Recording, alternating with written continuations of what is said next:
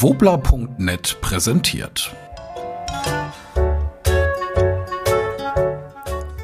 Es Schorschler. Wie lange machen wir kurz?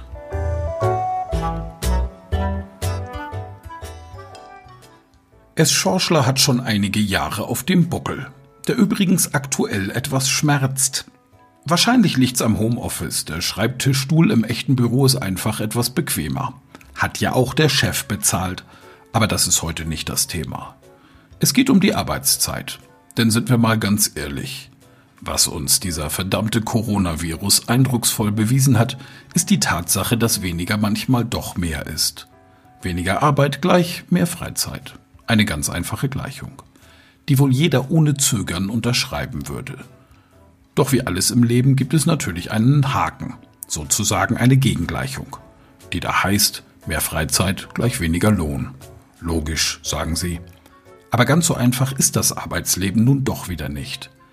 Denn es gibt ja noch den guten deutschen Staat, über den aktuell alle schimpfen, der aber wie von Geisterhand das in Corona-Zeiten weniger verdiente Geld etwas aufstockt. Teils komplizierte Berechnungen laufen da im Hintergrund ab, die ehrlich gesagt keiner so richtig versteht. Was aber nicht schlimm ist. Hauptsache das Ergebnis passt. Und das heißt aktuell bei vielen 50% arbeiten, 80% kassieren.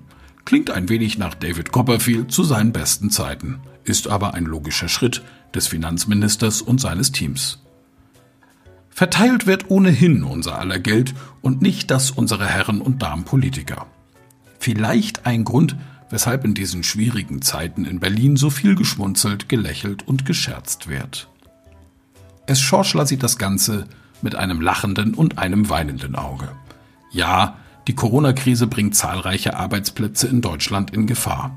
Sofortmaßnahmen sind in Pandemiezeiten also unumgänglich. Aber ist diese Hilfe auch auf Dauer zu stemmen? Finanzminister und SPD-Kanzlerkandidat Olaf Scholz meint ja und möchte die Unterstützung von Betrieben sogar noch ausweiten.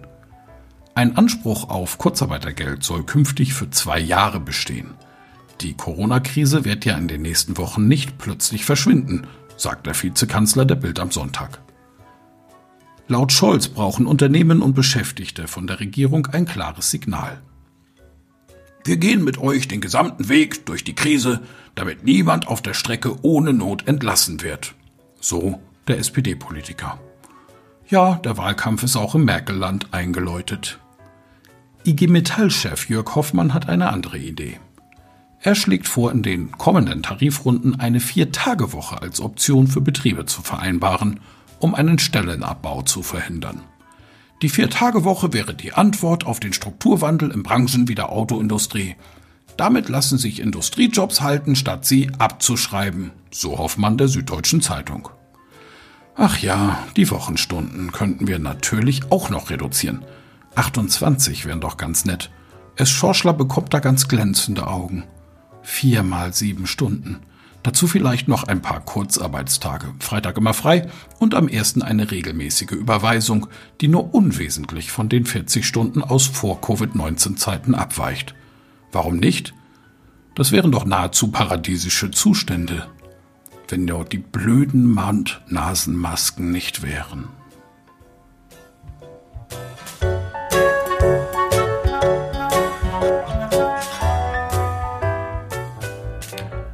Es Schorschler.